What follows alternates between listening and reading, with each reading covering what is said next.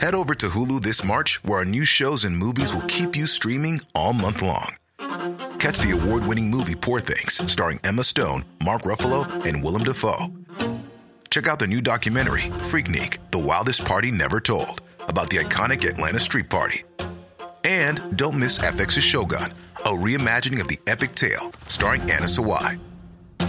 So, what are you waiting for? Go stream something new on Hulu.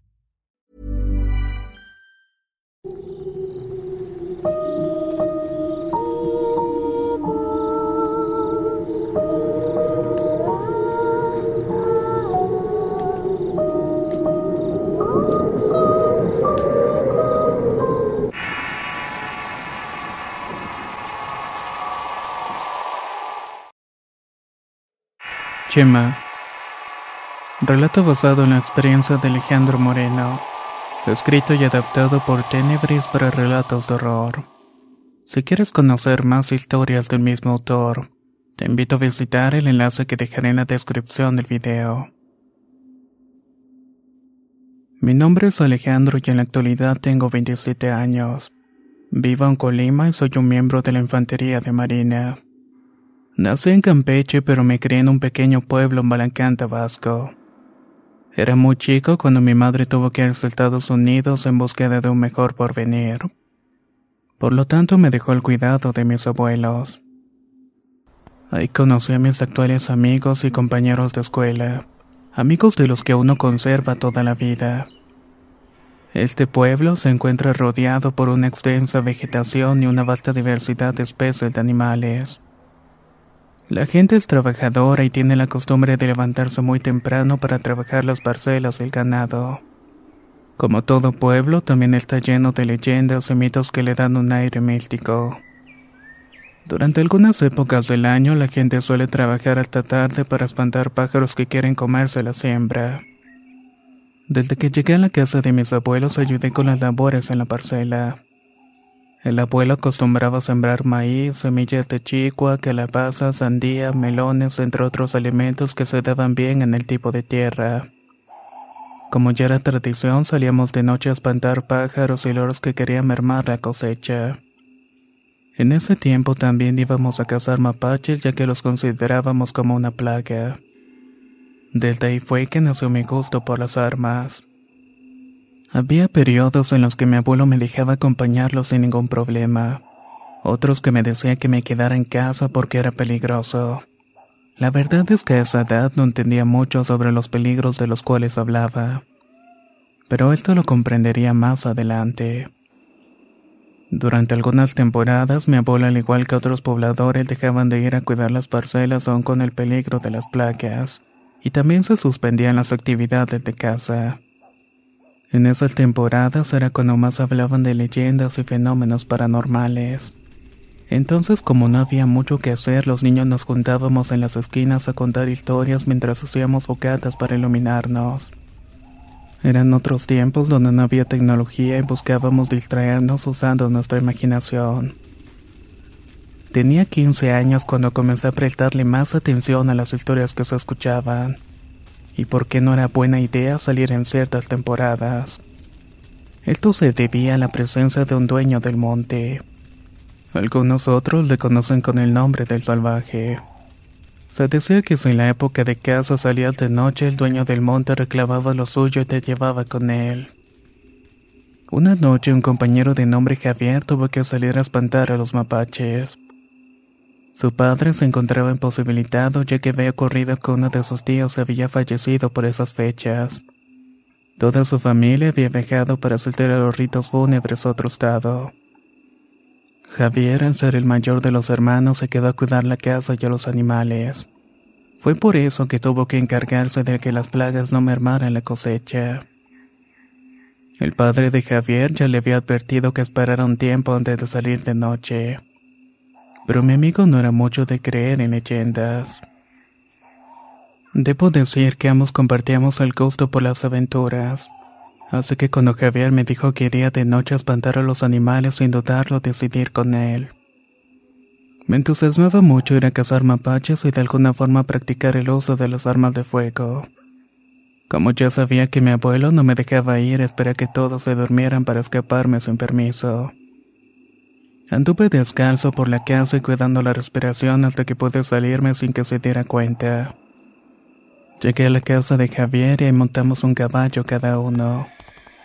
Javier ya tenía listos unos 22 que tenía su papá para esas ocasiones. Desde que iniciamos la marcha pude darme cuenta de que algo no andaba bien. El aire se sentía tenso y no se escuchaba el ruido de los animales. Ni siquiera se podía escuchar el cantar de los grillos. Una vez en la parcela bajamos del caballo y nos quedamos bajo una ceiba. Estuvimos media hora contando historias hasta que escuchamos el ruido de los mapaches que venían de manada. Sacamos los 22 y alumbramos con las lámparas para darles a los que estaban más cerca de nuestro alcance. Esa noche logramos cazar a tres. Estábamos muy contentos festejando nuestra primera aventura solos cuando a lo lejos escuchamos que se aproximaba un animal bastante grande.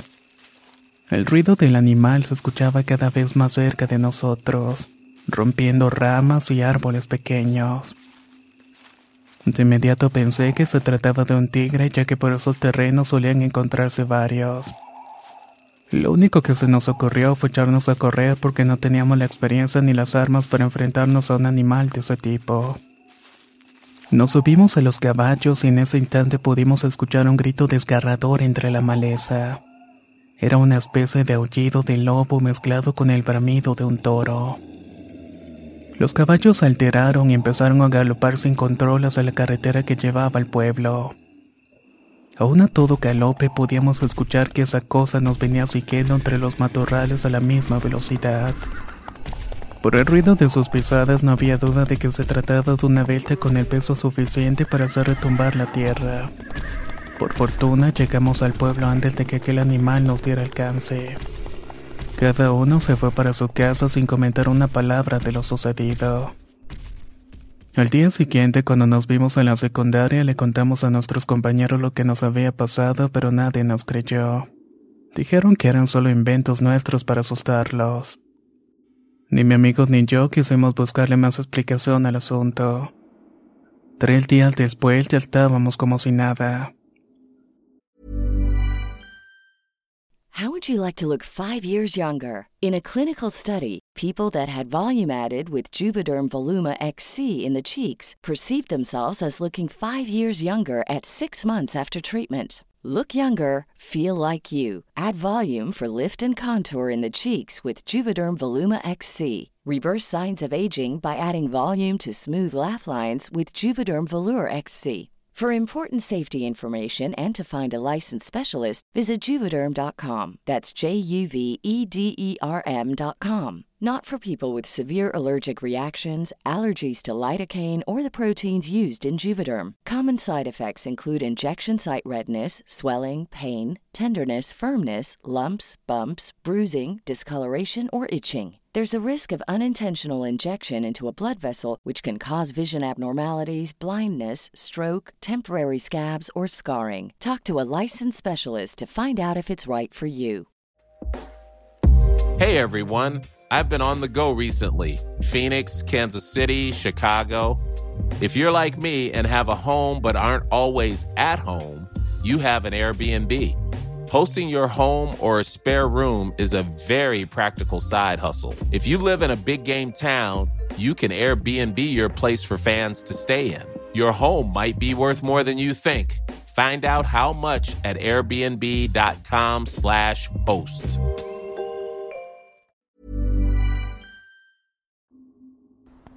En otra reunión con mis amigos decidimos ir a robar naranjas a la parcela de uno de los señores más ricos del pueblo. La idea fue robar algunos costales de naranja, sandía y otras frutas para venderlas de contrabando. Y así juntar dinero para comprarnos unos uniformes de las chivas. No lo pensamos mucho porque estaba cerca un torneo de fútbol contra otras secundarias. Queríamos tener nuestros uniformes completos. La mayoría de nuestras familias, incluyendo la mía, no teníamos dinero para darnos esos lujos.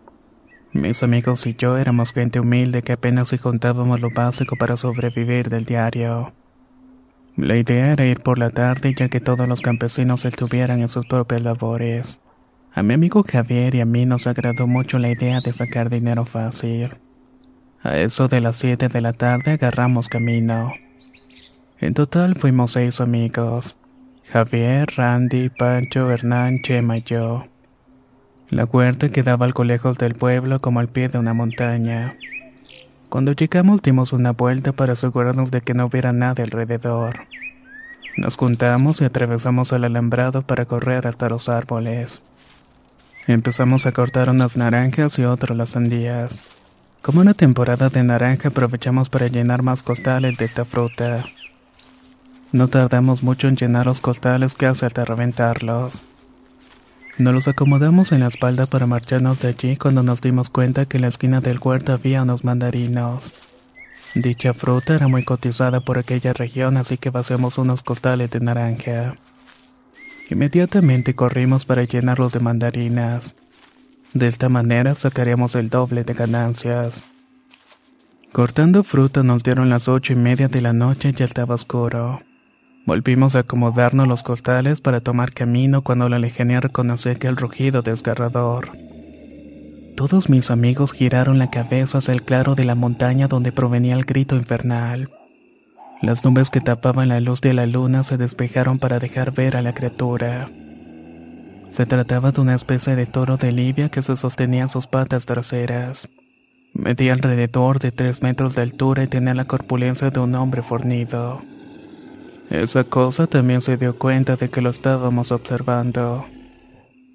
No dudó en correr hacia nosotros mientras que al mismo tiempo lanzaba ese desgarrador rugido que estremecía hasta el más valiente. Puedo jurar ante el altar de la Virgen de Guadalupe que el corazón casi se me salió del pecho cuando vi que esa entidad corrió hacia nosotros sin ningún titubeo.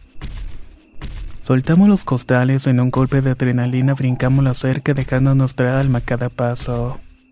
Mis amigos y yo gritábamos por ayuda, pero no había nadie a nuestro alrededor.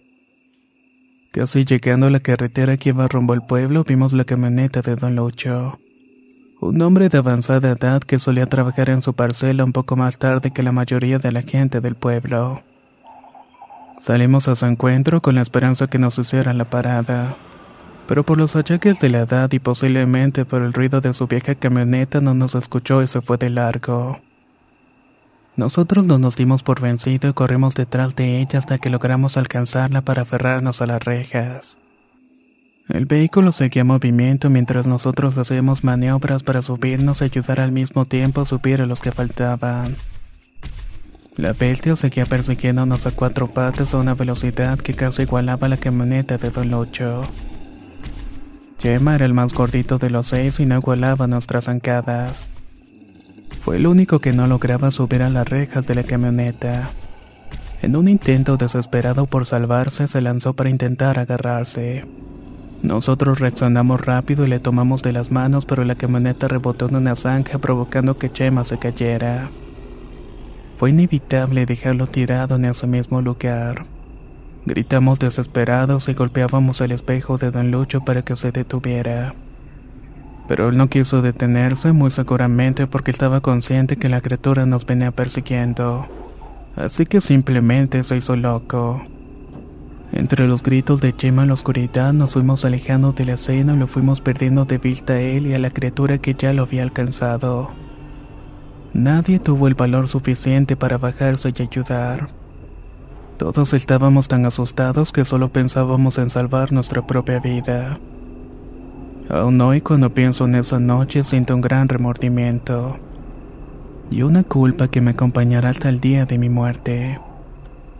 Al llegar al pueblo brincamos de la camioneta y esperamos a Chema a la entrada del camino que llevaba a la parcela.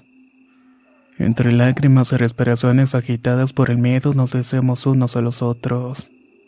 Oigan, ¿y si vamos a buscar a los papás de Chema y le decimos que vayamos a buscarlos entre todos? Pero en el fondo nos daba miedo que no nos creyeran y que nos dieran una golpiza por meternos a robar a una persona ajena. Todos gritábamos una cosa y otra y estábamos a punto de llegar a los golpes entre nosotros mismos. En eso Javier gritó que algo se estaba acercando. Los demás nos pusimos en estado de alerta dispuestos a echarnos a correr. Miramos aterrados al punto que se acercaba a nosotros. Ahí caemos en cuenta de que era Chema. Hechos un mar de lágrimas fuimos hacia él y lo abrazamos. Le hicimos muchas preguntas si estaba bien o si la bestia le había alcanzado, pero Chema no contestó ninguna de las preguntas. Estaba como oído y con la mirada perdida. Y como si nosotros no existiéramos, siguió su camino hacia el pueblo sin voltearnos a ver una sola vez. Creímos que por el susto se encontraba así, así que no le preguntamos nada. Lo seguimos unos pasos atrás discutiendo sobre lo que hicimos y sus consecuencias. Cuando nos fuimos acercando al centro del pueblo, nuestros padres estaban ahí y nos recibieron con la cara pálida y abrazándonos. Nos preguntaron dónde habíamos estado esas horas y qué había pasado. Nosotros nos lanzábamos miradas de complicidad y nos quedamos callados un rato.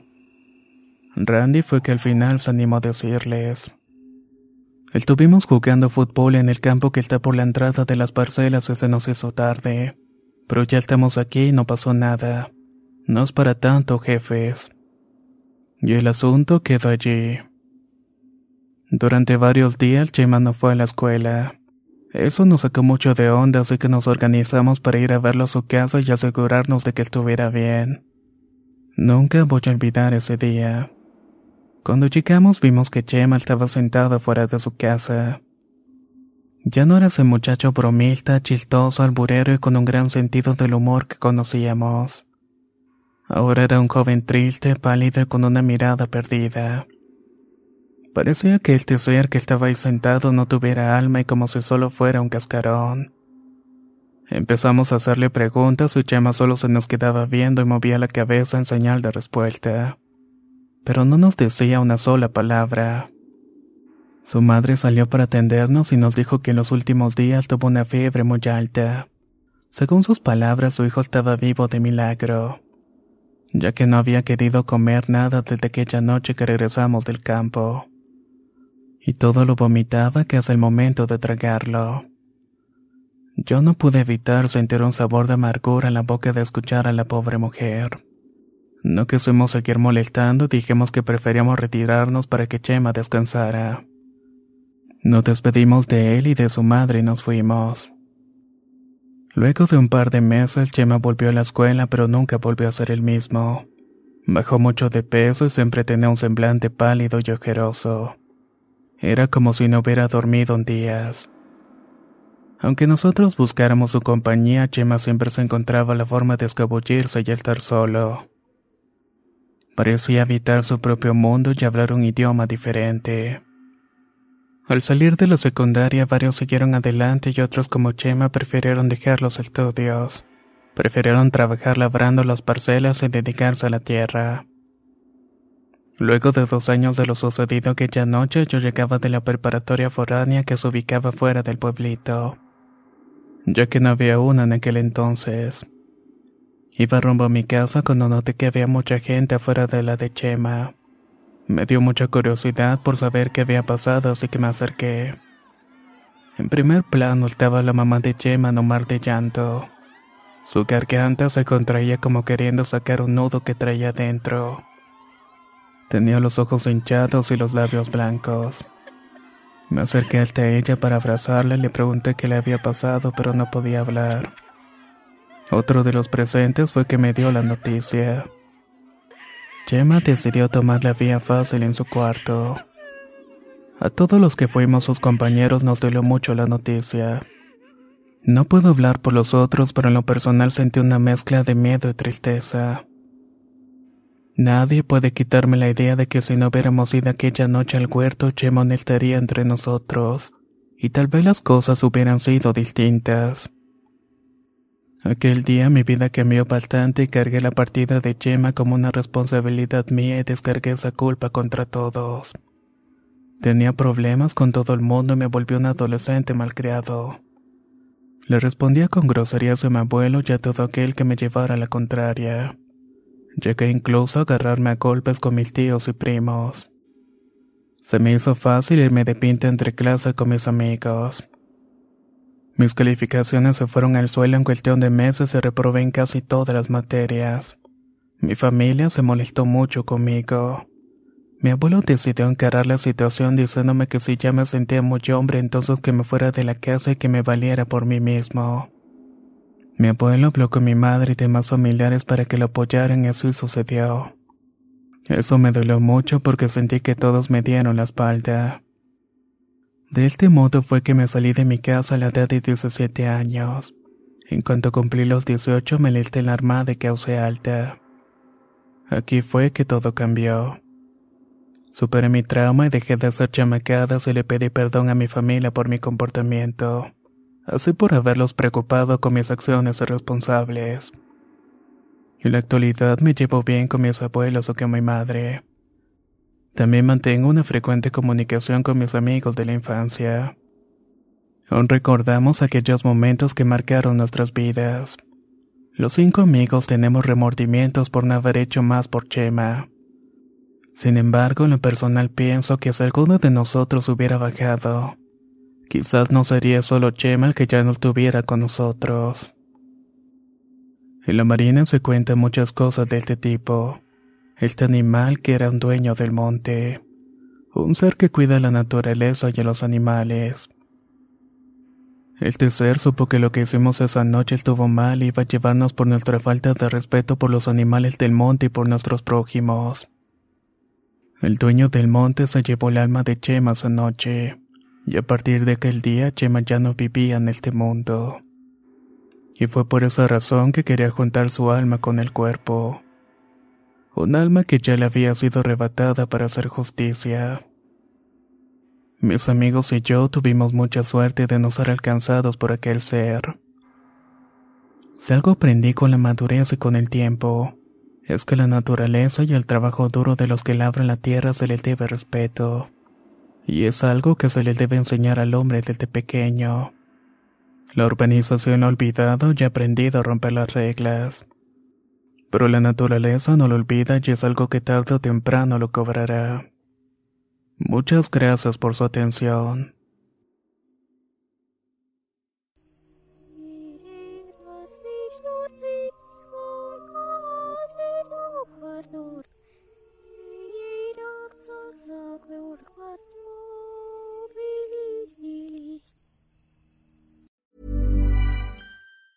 If you thought the only way to get a more defined jawline with natural looking results was through surgery, think again. Juvederm Volux XC is a non surgical injectable gel filler that improves moderate to severe loss of jawline definition and can help you achieve natural looking results with little downtime. Even better, this improved definition lasts up to one year with optimal treatment. No maintenance required. Improve jawline definition for a smooth, sculpted look with Juvederm Volux XC. For important safety information and to find a licensed specialist, visit juvederm.com. That's J U V E D E R M.com. Not for people with severe allergic reactions, allergies to lidocaine, or the proteins used in Juvederm. Common side effects include injection site redness, swelling, pain, tenderness, firmness, lumps, bumps, bruising, discoloration, or itching. There's a risk of unintentional injection into a blood vessel, which can cause vision abnormalities, blindness, stroke, temporary scabs, or scarring. Talk to a licensed specialist to find out if it's right. ¿No te encantaría tener 100 dólares extra en tu bolsillo? Haz que un experto bilingüe de TurboTax declare tus impuestos para el 31 de marzo y obtén 100 dólares de vuelta al instante. Porque no importa cuáles hayan sido tus logros del año pasado, TurboTax hace que cuenten. Obtén 100 dólares de vuelta y tus impuestos con 100% de precisión, solo con Intuit TurboTax. Debes declarar para el 31 de marzo. Crédito solo aplicable al costo de la presentación federal con Turbo Tax Full Service. Oferta sujeta a cambios o cancelación en cualquier momento.